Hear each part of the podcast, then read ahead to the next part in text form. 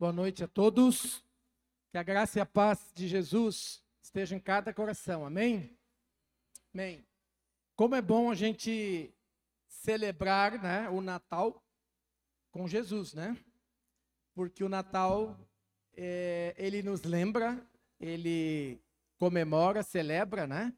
O nascimento do nosso Salvador, Jesus Cristo, que veio ao mundo nos trazer salvação. Glória a Deus por isso.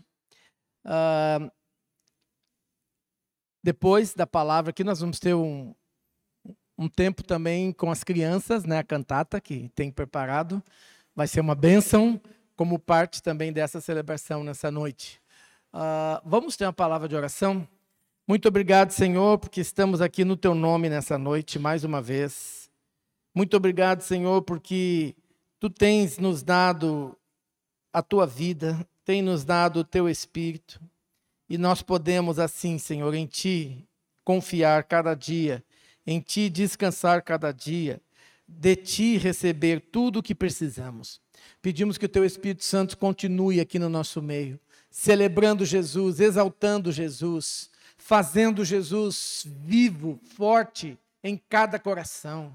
Ó, oh, que cada um aqui tenha mais de Jesus nesta noite, Senhor.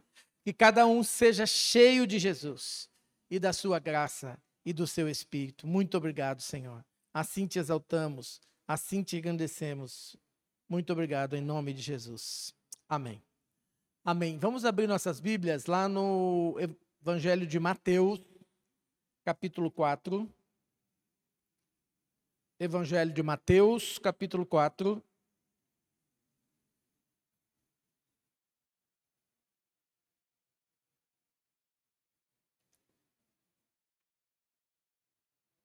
A partir do versículo 12.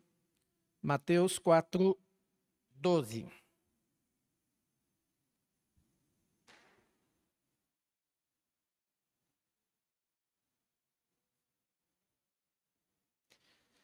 Diz assim: Ao ouvir que João tinha sido preso, Jesus voltou para a Galiléia e, deixando Nazaré, foi morar em Cafarnaum, situada à beira-mar na região de Zebulon e Naphtali.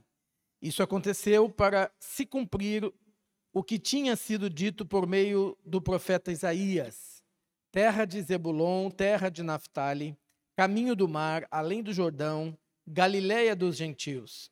O povo que vivia em trevas viu grande luz, e aos que viviam na região e sombra da morte, resplandeceu-lhes a luz.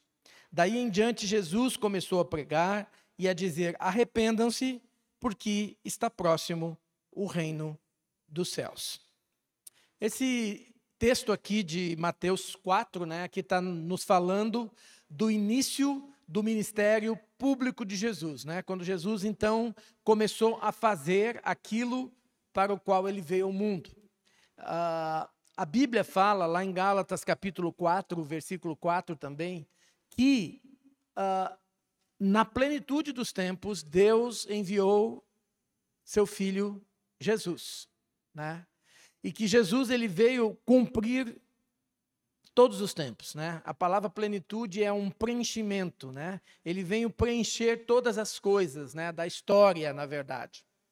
Uh, e é interessante que a profecia que tinha sobre a vinda de Jesus há mais de 600 anos antes dele mesmo ter nascido, dizia isso, né? Que o povo que andava em trevas iria ver uma luz, né? E que trevas são essas e que luz são essas? É essa, né? Na verdade, as trevas do pecado, né? O ser humano andava longe de Deus. Uh, a palavra fala, né, que desde o início do, do, da Bíblia, a gente percebe a condição do ser humano. Uh, lá na época de Noé, no capítulo 6 de Gênesis, capítulo 5, versículo 5, diz que eh, o povo vivia fazendo coisas más, né? vivia na sua malignidade. Vamos abrir lá, Gênesis 6, versículo 5.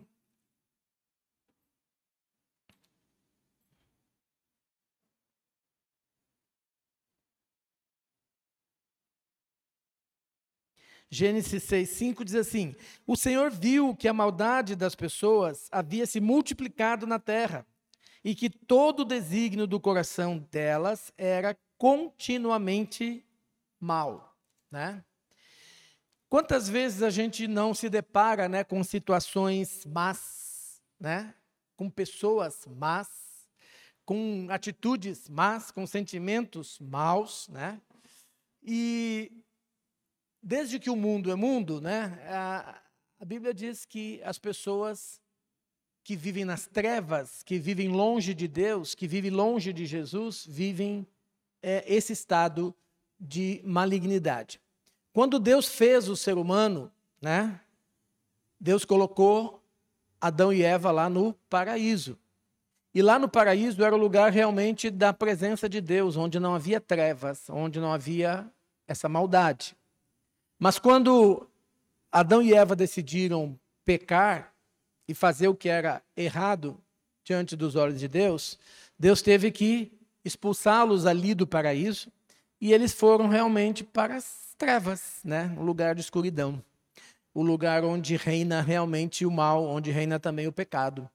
E desde então, né, a raça humana luta assim, né? vive essa treva. Uh, interessante que outro dia eu estava lendo também no livro de uh, no livro de 1 Timóteo, 2 Timóteo, capítulo 3. Podemos ler lá 2 Timóteo 3, 1.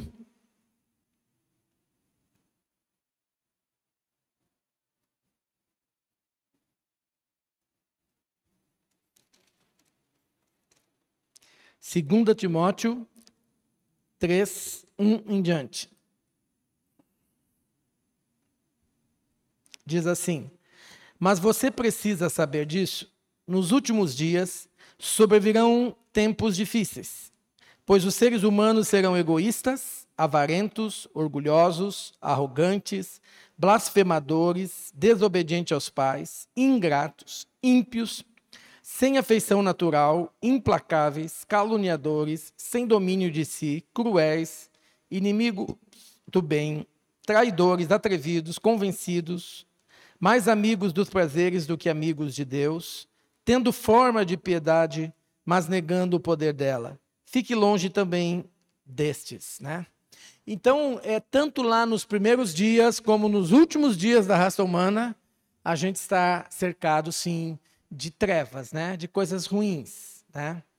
Essa é a má notícia. Mas a boa notícia foi o que Jesus veio trazer. Glória a Deus, né? Ele veio ao mundo trazer essa boa notícia. Qual é a boa notícia? Que o povo que andava em trevas poderia agora sim ver a luz. O povo que andava em trevas poderia sim agora andar na luz. Glória a Deus. Cada um de vocês aqui, que já andaram em densas trevas, né? Um dia encontraram Jesus. O que, que mudou na tua vida? Pensa aí. Muita coisa, né? Porque o que, que, é, que, que andar nas trevas faz? Andar nas trevas faz com que a gente tenha a nossa mente confusa, né? Porque a gente não enxerga bem as coisas, a gente não entende bem as coisas, né? Por que, que o mundo em que nós vivemos é um mundo confuso, é um mundo cheio de confusão? Porque as pessoas elas não estão enxergando bem as coisas, não estão entendendo bem as coisas, né? Um mundo em que as pessoas vivem nas trevas é um mundo em que as pessoas também é, não julgam bem as coisas, né? As pessoas não conseguem discernir bem o que acontece. Foi muito interessante quando Jesus veio, ele se deparou com uma série de coisas assim. Ele se deparou com homens que tinham a mente corrompida, o entendimento corrompido, que julgavam os outros de maneira errada porque não tinham a luz, não conheciam a luz. Julgavam a partir do, da sua própria escuridão, da sua própria treva, da sua própria ignorância espiritual. Né? E é tão triste quando uma pessoa é, vive nas trevas, porque ela vive na ignorância. Né? Então, a sua mente, o seu juízo, o seu discernimento, o seu entendimento das coisas, os seus sentimentos até em relação às coisas, é tudo trocado. Você não se choca às vezes de pensar, mas como é que uma pessoa pode pensar isso? às vezes a gente se choca, né? É porque provavelmente aquela pessoa está ali nas, nas trevas, na escuridão, ela não está enxergando. Ela não tem o discernimento de Deus. Ela não tem a vida de Deus, não tem a vida de Cristo, né? E no Mateus, aqui capítulo 4, quando Jesus veio então dizer que ele, o povo que andava em trevas, viu uma grande luz, então Jesus veio trazer luz ao mundo, glória a Deus, né? Coisa boa, né? Que Jesus trouxe luz à nossa mente, trouxe luz aos nossos sentimentos, né? Tão confusos que eram, Jesus trouxe luz. Quando a gente antes só tinha mágoas no nosso coração, ira, o Senhor limpou isso, né? E foi trazendo coisas boas, foi trazendo perdão, foi trazendo amor, né? Coisa boa a luz de Jesus em nós. Coisa boa a vida de Jesus em nós. E diz que Jesus ele veio e aí uma das primeiras coisas que ele fez, ele chamou os seus discípulos, né? Ele chamou homens para servir a ele. E diz que quando ele chamou os discípulos, os discípulos largaram tudo, né? As redes, eles eram pescadores e seguiram Jesus para se tornarem pescadores de homens, né? Uma das coisas que a luz de Jesus faz em nós faz com que a gente passe a viver a nossa vida é, não somente para nós, mas faz com que a gente passe, passe a viver a nossa vida para servir o Senhor, como os discípulos fizeram. Eles deixaram tudo, eles deixaram toda a sua vida ali, toda a sua história, né? Para seguir uma nova história, uma nova vida, um novo caminho. Glória a Deus. E é assim quando Jesus se revela a nós, assim quando Jesus se mostra a nós, ele nos chama para a gente viver uma nova caminhada, para a gente andar por um novo caminho, para a gente é, receber novas motivações na nossa vida, né? Se a gente vivia só para a gente, só preocupado com a gente, quando a luz de Jesus nos alcança, faz com que a gente se preocupe com o outro, faz com que a gente também ame o próximo, né? como a nós mesmos. E isso aconteceu ali com os discípulos quando Jesus é, veio como luz no mundo. Né? E Jesus disse para aqueles discípulos: Ora, olha, vocês são pescadores aqui, mas agora vocês vão ser pescadores de homens, né? vocês vão trabalhar de uma outra forma vocês vão pescar para o reino de Deus, né? para aquilo que é importante é, para Deus. E depois, ali no capítulo 5 de Mateus, voltando para Mateus, né? no capítulo 5 de Mateus, é, Jesus, então, ele encerra ali o capítulo 4, uh, ah, no, no 4,17, dizendo: é, Daí em diante, Jesus começou a pregar e a dizer: Arrependam-se, porque está próximo o reino dos céus. A mensagem clara que Jesus veio trazer, que a luz do mundo veio trazer: arrependam-se. Arrependam-se. O que, é arrepender-se? A mensagem de Natal é essa mensagem: arrependam-se. O que, que é arrepender-se? Arrepender-se é uma mudança de atitude, né? uma mudança de caminhada. Se eu estou indo na direção do pecado ali, da escuridão, eu passo a ir numa nova direção, né? na direção da luz, na direção de Jesus. Isso é arrepender. E Jesus disse: arrependam-se, porque está próximo o reino dos céus. A luz de Jesus veio também trazer para os homens ali um novo reino. Um novo, uma nova maneira de viver, uma nova, um novo governo. Né? Esse texto aqui que Jesus falou que, é, que o povo que andava em trevas viu uma grande luz, na sequência, lá no livro de Isaías, diz e o governo está sobre os seus ombros. Jesus veio trazer um novo governo, glória a Deus, né?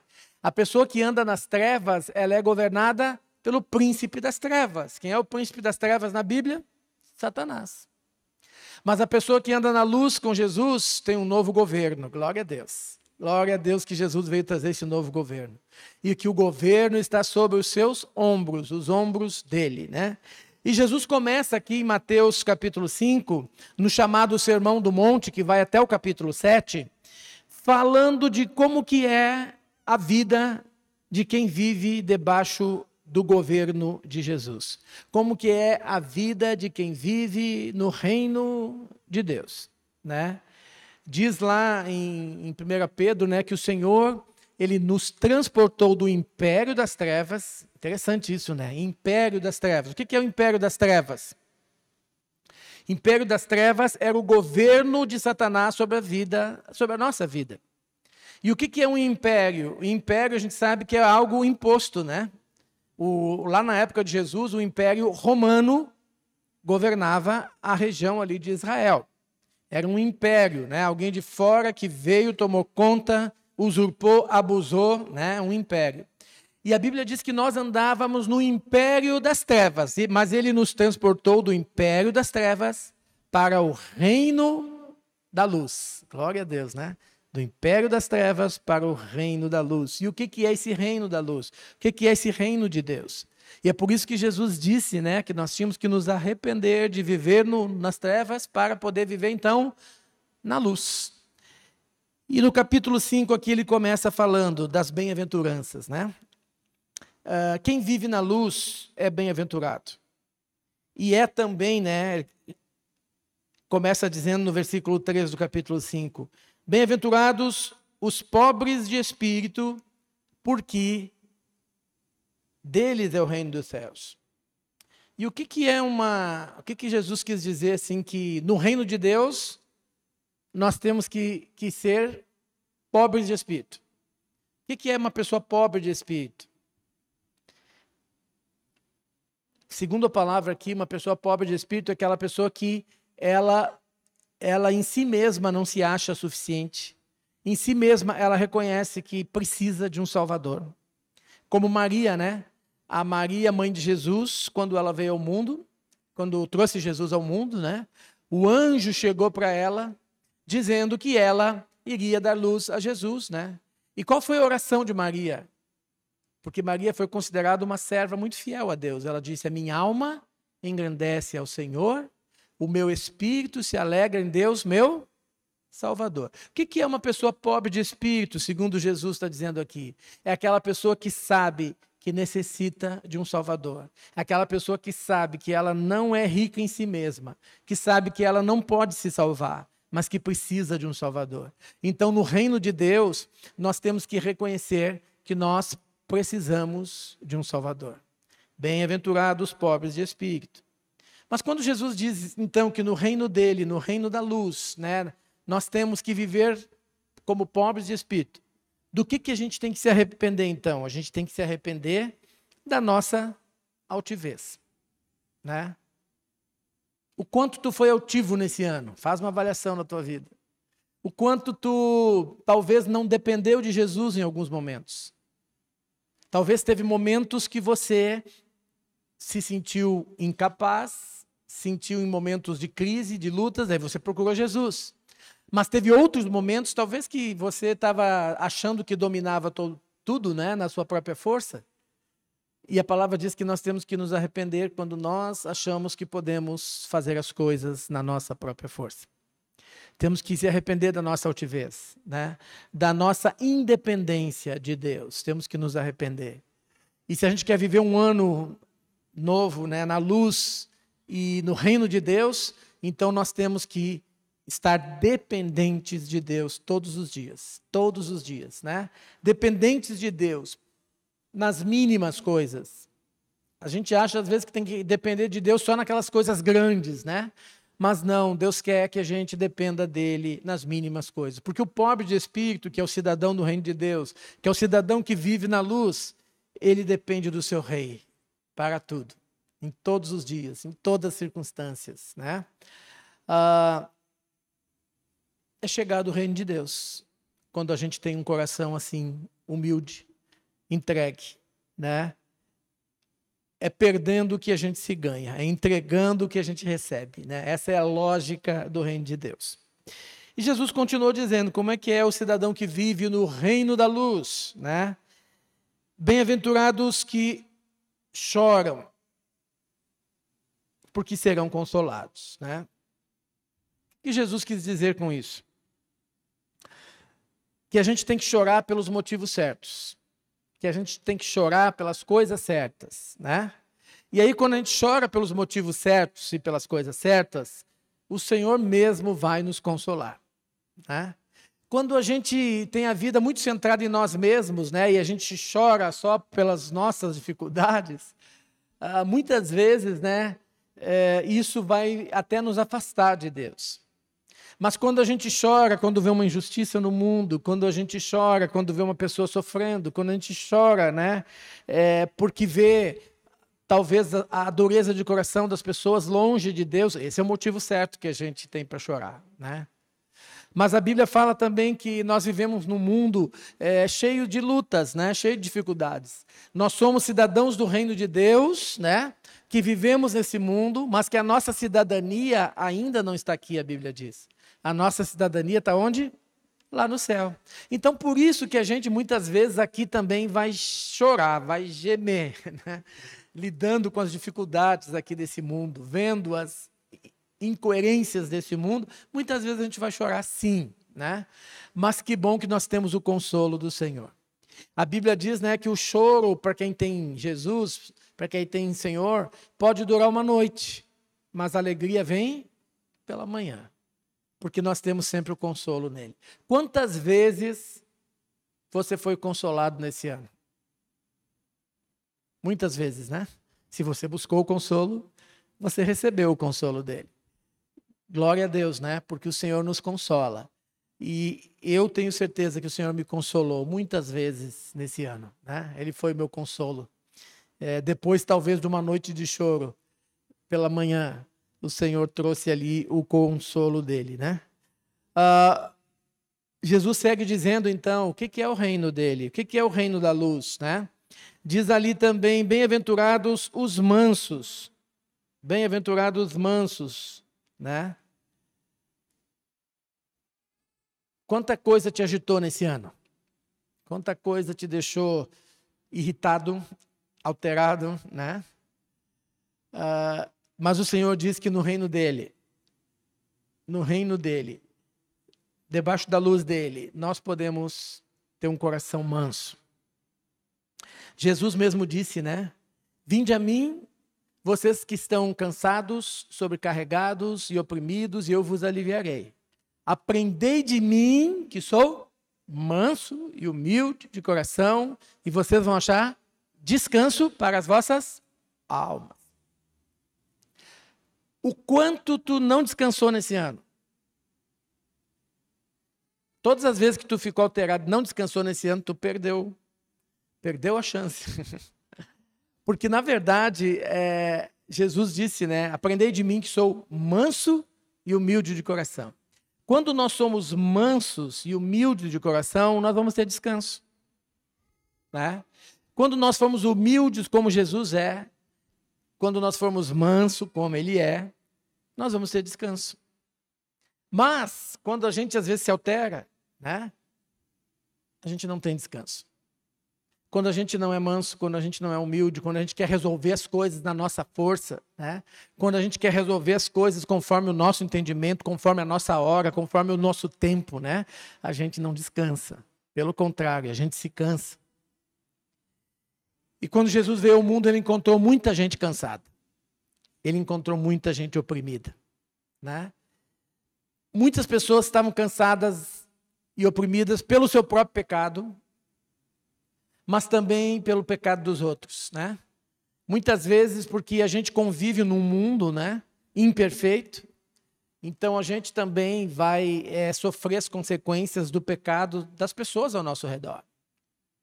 E os próprios fariseus ali que Jesus estava falando, eles estavam oprimidos, né? Porque eles tinham uma religião que oprimia eles, que trazia muita regra, muita lei né? E eles já não conseguiam mais cumprir tanta regra, tanta lei. Estavam cansados, estavam sobrecarregados, estavam oprimidos, né?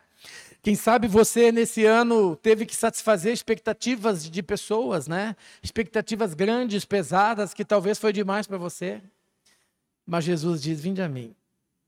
Vinde a mim. Que o meu fardo é leve e o meu jugo é suave. Vinde a mim. E qualquer expectativa que eu tenho para a tua vida, eu te dou os recursos para você cumprir. Glória a Deus. Sabe, Jesus tem grandes expectativas para a nossa vida. Mas glória a Deus que Ele nos dá todos os recursos que a gente precisa para cumprir essas expectativas. Né? Tem muitas pessoas que olham e dizem: puxa vida, seguir a Deus é um padrão muito alto.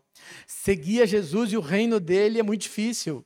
Uh, só é difícil se você vai tentar fazer isso sozinho na tua força. Mas se você se apropria da graça que há em Cristo Jesus, ele vai dar todos os recursos que você precisa para viver essa vida abundante, essa vida maravilhosa, né? Bem-aventurados os mansos, porque darão a terra. A terra onde mana, é, a terra onde emana leite e mel, né? A terra onde a terra prometida, a terra do descanso, né? Nós não fomos feitos para esse mundo, por isso que a gente geme nesse mundo, por isso que a gente tem dificuldades de se adaptar nesse mundo. Porque Deus nos criou para a eternidade, Deus não nos criou para morrer, Deus nos criou para a vida eterna, Deus nos criou para a sua cidade santa lá no céu, né? onde não há guerra, onde não há ódio, onde não há imperfeição, onde não há treva alguma.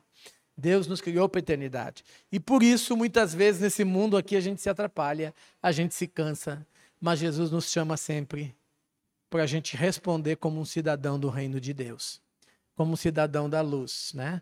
Vivendo em mansidão e, consequentemente, em descanso. Uh, depois, Jesus continua dizendo, é, no versículo 6 do capítulo 5: Bem-aventurados os que têm fome e sede de justiça, porque serão saciados. Né? A gente vive num mundo cheio de injustiças. Né? A palavra justiça na Bíblia ela tem a ideia de retidão. Né? Retidão, o que é reto, o que é certo, o que é correto.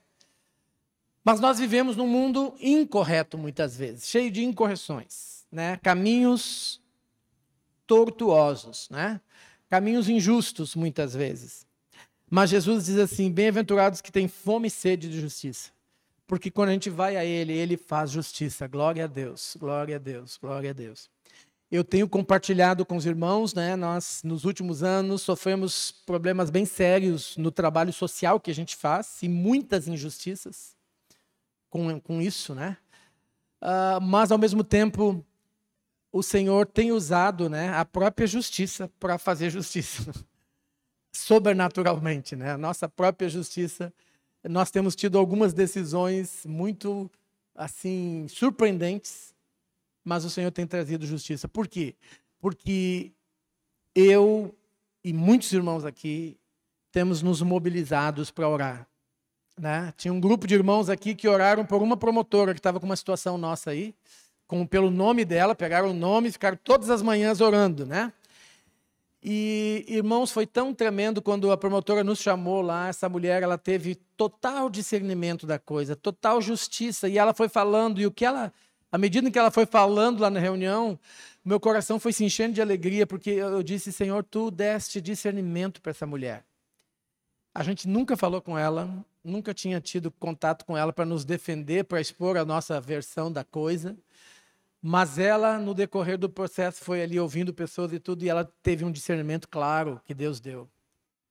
E aí, uh, nós fomos fartos de justiça, glória a Deus, né? Quando a gente entrega as nossas causas para o Senhor, Ele cuida de cada uma delas. Ele cuida. Sabemos que o mundo é injusto, sabemos que os sistemas do mundo são injustos, mas Deus não é. Deus não é. E em Deus não há injustiça, diz a palavra. Né? O salmista Davi dizia também: Senhor, abre-me as portas da justiça, porque é Deus que abre. Né? A porta que Deus abre, ninguém fecha. Que Deus fecha, ninguém abre. Sabe, Quanta injustiça talvez tu viveu esse ano. Eu quero te convidar no próximo ano a você fazer a sua oração. Senhor, abre as portas da justiça. Senhor, eu busco justiça em ti. Senhor, eu clamo a ti. Tu és o justo juiz. Eu te constituo como juiz da minha vida, como juiz dessa causa, como advogado também dessa causa, né? Porque ele é poderoso para fazer isso. É, Bem-aventurados que têm fome de justiça. Irmãos, quando a gente acha que vai achar justiça nos homens, por, em pessoas, por mais que elas sejam amadas por nós e queridas por nós, muitas vezes as pessoas vão nos decepcionar.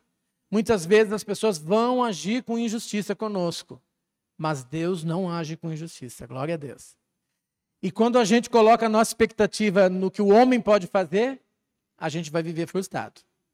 Mas quando a gente coloca a expectativa em Deus, né?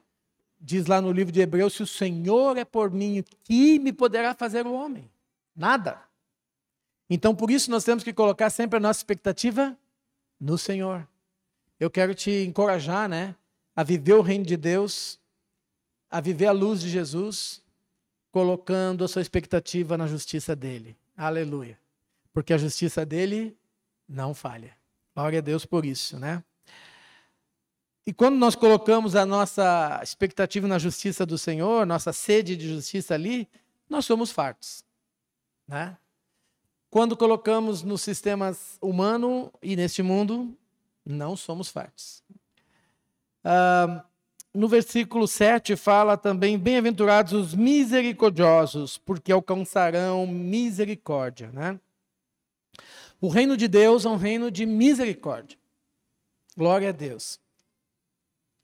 Um, tem um texto muito lindo que conforta meu coração todo dia, né? Lá em, no livro de Lamentações, capítulo 3, versículo 19 em diante, diz que a bondade do Senhor e a misericórdia do Senhor se renova cada dia. Cada manhã, glória a Deus, né? Cada dia que a gente acorda, a misericórdia de Deus se renova. E o que é a misericórdia de Deus? É o amor de Deus, é o favor de Deus, é a graça de Deus se inclinando para nós. Não dando para nós aquilo que a gente merece, mas dando aquilo que a gente não merece. Né? Misericórdia é quando Deus vê o nosso estado, quando Deus vê que a gente merece uma coisa ruim, mas Ele não dá aquela coisa ruim, Ele dá algo bom para nós. E Deus sempre é misericordioso. As pessoas nem sempre são misericordiosas conosco. Mas por isso que Jesus, né, ele disse que nós temos que ter esse sentimento no nosso coração, porque no reino de Deus, o reino de Deus, que é um reino de luz, é um reino de misericórdia. Né? O Senhor nos chama a não sermos indiferentes com as pessoas, mas sermos misericordiosos. O que é exercer misericórdia com uma pessoa? Às vezes, né, bate na nossa porta, né, pessoas pedindo coisas, e como bate aqui, né, César, aqui no nosso bairro. E às vezes dá vontade na gente de não atender. Mas o que, que a misericórdia de Deus pede? Que a gente vá lá e atenda. E muitas vezes Deus falou até comigo assim: é, Tu não precisa, não precisa até nem dar nada para aquela pessoa, mas dá uma atenção, converse com aquela pessoa. Pergunta o nome daquela pessoa. Pergunta a história dela, né? Porque aquela pessoa ali, ela tem valor para Deus, né? Ela é alvo do amor, da bondade da misericórdia de Deus. E nós que vivemos neste reino, né, da luz, neste reino de Jesus, então devemos exercer a misericórdia, né, é, para com as pessoas. Bem-aventurados misericordiosos, né? A palavra misericórdia, né? Ela tem, ela vem de duas palavras, né? É, é o que coloca o seu coração. Córdia vem de cardia, né? Quem coloca o seu coração na miséria do outro, né? Então, quando eu vejo uma pessoa numa situação ruim, eu vou me inclinar para abençoar, para ajudar. Não vou ser indiferente, porque o reino de Deus, né? É, é assim. Uh, nesse Natal a gente estava falando com, com as irmãs que trabalham na Casa Lar, né? E que teve vários irmãos que foram lá levar presentes para as crianças. Que, que benção, né? Isso é uma demonstração da misericórdia de Deus, né? Demonstração da misericórdia de Deus. É, quando a gente aí ali está presenteando, né? Porque Jesus veio ao mundo fazer isso, ele veio ser o presente para nós, para nossa salvação. Por que, que a gente dá presente no Natal, né? Tem esse sentido aí. É uma maneira da gente também uh, ser misericordioso com as pessoas, como Jesus foi conosco. Quem é que gostou de ganhar presente aí? Todo mundo, né? A gente gosta de ganhar presente, né?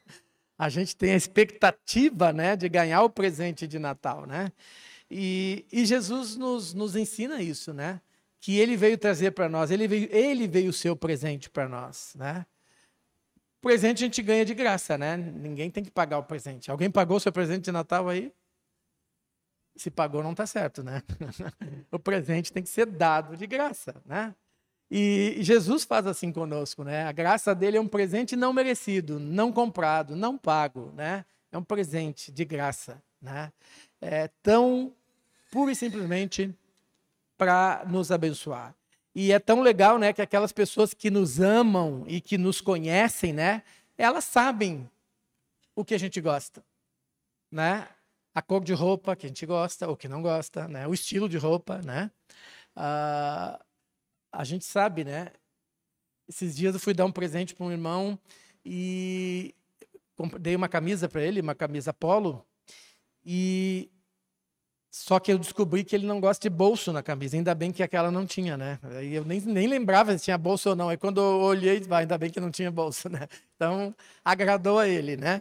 Então, é, quando a gente dá presente, né? A gente também está ali é, querendo abençoar a vida do outro, né? Querendo honrar a vida do outro. Querendo trazer alegria, né? Para a vida do outro, né? E por isso que Jesus disse, né? Que melhor é dar do que receber. Aliás, eu conheço muitas pessoas que têm muito prazer em dar. Né? Tem pessoas que têm, são muito generosas. Né? É, eu convivo com a minha sogra. A minha sogra é assim, ela ama dar presente. Né? Tá sempre achando um motivo para dar presente, né, Gabriel? Os amigos do Gabriel, quando vêm ele com roupa nova, dizem assim: já sei, foi a nona, que é a avó, né? Que, que deu. Mas a minha sogra é uma pessoa muito querida, ela gosta muito de dar presente, né? E às vezes ela dá até antecipado para a gente presente, né? Porque ela gosta de dar presente, né? Então, como é bom, né? A gente ser misericordioso, porque Jesus é misericordioso. O reino dele nos mostra isso, que ele veio trazer misericórdia ao mundo. Uh, depois, no versículo 8, bem-aventurados os limpos de coração, porque verão a Deus. Aleluia. Muitas pessoas no final do ano dizem que fazem uma limpeza espiritual, né? E são mais aí as religiões que evocam o ocultismo, né? Mas nós também deveríamos fazer uma limpeza no nosso coração, né? Andando, né, pelo caminho do ano de 2022, provavelmente a gente se sujou um pouco, né? O nosso coração talvez se sujou em alguns momentos, se sujou em algumas situações, né? Mas Jesus quer botar luz no teu coração, no meu coração, para mostrar talvez o que, que está sujo ali. As crianças, né, tinha um cântico das crianças que diz assim: "O sabão lava o meu rostinho, lava meu pezinho, lava minha mão, mas Jesus para me deixar limpinho, quer lavar meu coração." Quando o mal faz uma manchinha, eu sei muito bem quem pode me limpar. É Jesus, eu não escondo nada, tudo ele pode apagar. Né, Nath? A Nath, quando era criança, cantava essa musiquinha aí. E, e realmente, né? É, o mal, ele faz, às vezes, manchas no, no nosso coração, né? Tu não te deparou nesse ano, talvez, com alguns sentimentos ruins no coração?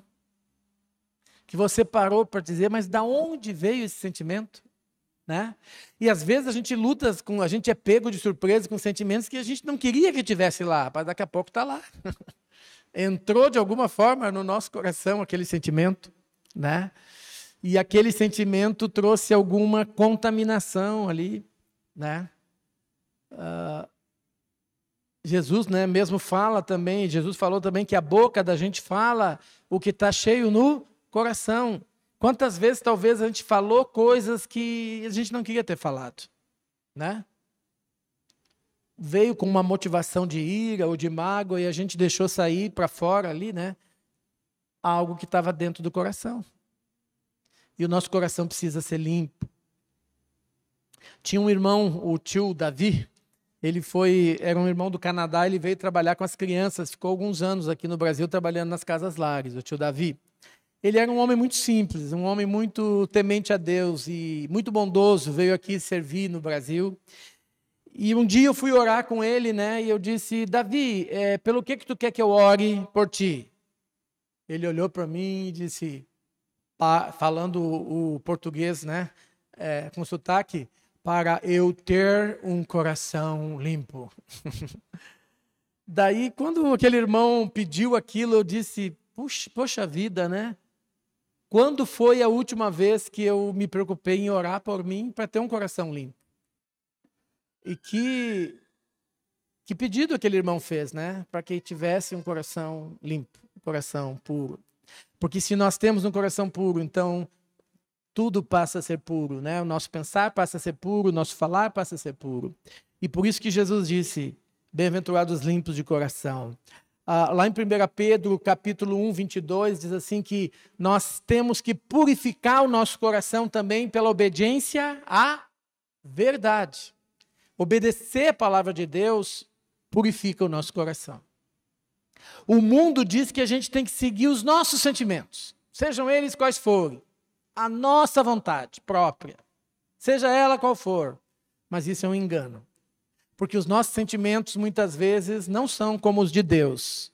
Os nossos sentimentos eles carregam intenções ruins, motivações ruins muitas vezes, né? Mas quando nós decidimos obedecer a Deus e fazer o que é a vontade de Deus, então nós somos limpos e purificados. Às vezes, irmãos, vêm sentimentos muito fortes, né, que a gente quer. Até muitas vezes para agradar a nós mesmos, né? Mas a gente tem que levar para a cruz isso. Tem que obedecer a Deus. Obedecendo a Deus, o nosso coração fica limpo, fica puro. A obediência a Deus limpa o nosso coração. Esse é o segredo. E por isso que Jesus diz: quem está no reino de Deus, quem está na luz, obedece a Deus.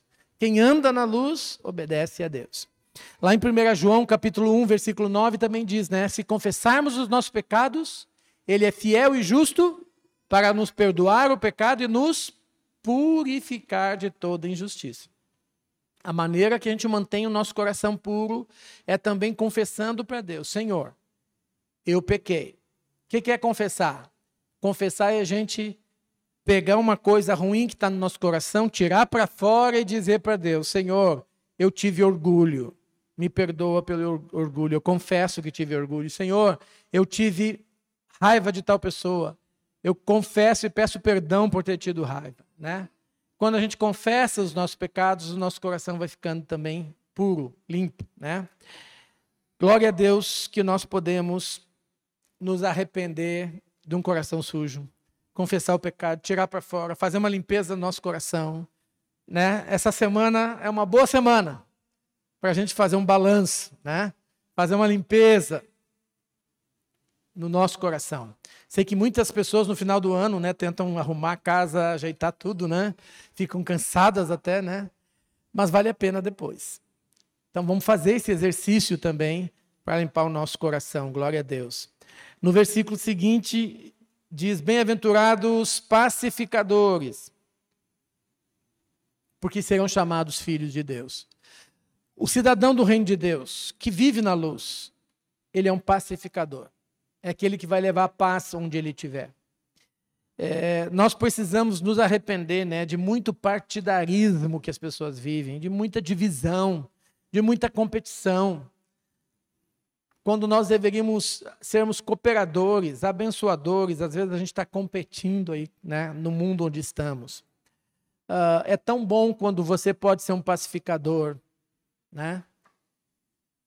Essa semana tivemos uma situação de um casal que eles não conhecem o Senhor ainda, mas a gente conhece eles e, de alguma forma, nos procuraram porque estavam vivendo algum conflito. E foi tão bom a gente poder orientar aquilo que era de Deus, aquilo que era da palavra de Deus, que trouxe uma paz para aquela situação.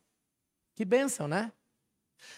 É, é, tão ruim às vezes, a gente vê às vezes quando o casal tem algum conflito, né? E aí vai uma das pessoas vai, vai abrir o coração para um amigo, uma amiga. E aí aquela pessoa bota mais pilha. Quanto, como é ruim isso, né? Agora, como é bom quando aquela pessoa faz a gente ver o lado do outro, né? Faz a gente entender o outro, faz a gente amar o outro. Pacificadores. Assim é o cidadão do reino de Deus. Uh, também Jesus disse: Bem-aventurados os que sofrem perseguições. A gente sabe que nesse mundo a gente vai sofrer perseguição, né? Porque deles é o reino de Deus na hora da perseguição, né? Não vamos murmurar. Na hora da perseguição, não vamos reclamar. Mas vamos orar a Deus, entregar a Deus que tudo pode, que tudo sabe. Glória a Deus, Jesus seguiu seu ensinamento. Se você quiser continuar, pode essa semana você pode continuar lendo Mateus 5, 6 e 7, né? Os princípios do reino de Deus para ter um ano novo abençoado também princípios do reino de Deus para viver uma vida abençoada. Né? A constituição do reino de Deus, da luz de Jesus, está ali, Mateus 5, 6 e 7. Quero te encorajar essa semana, você está lendo Mateus 5, 6 e 7. Né?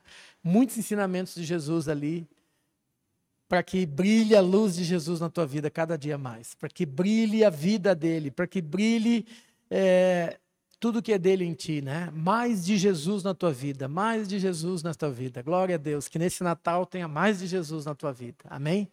Que Deus abençoe. Levante tua mão aqui, quero orar por ti. Senhor, eu quero abençoar cada um dos meus irmãos, das minhas irmãs nessa noite, para que tenham mais de Jesus, Senhor.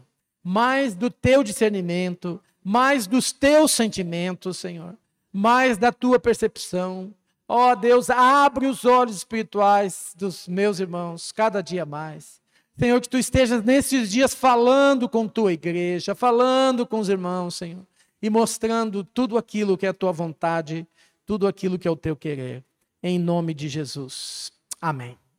Amém. Deus abençoe, né? Mais de Jesus sobre ti e a tua casa.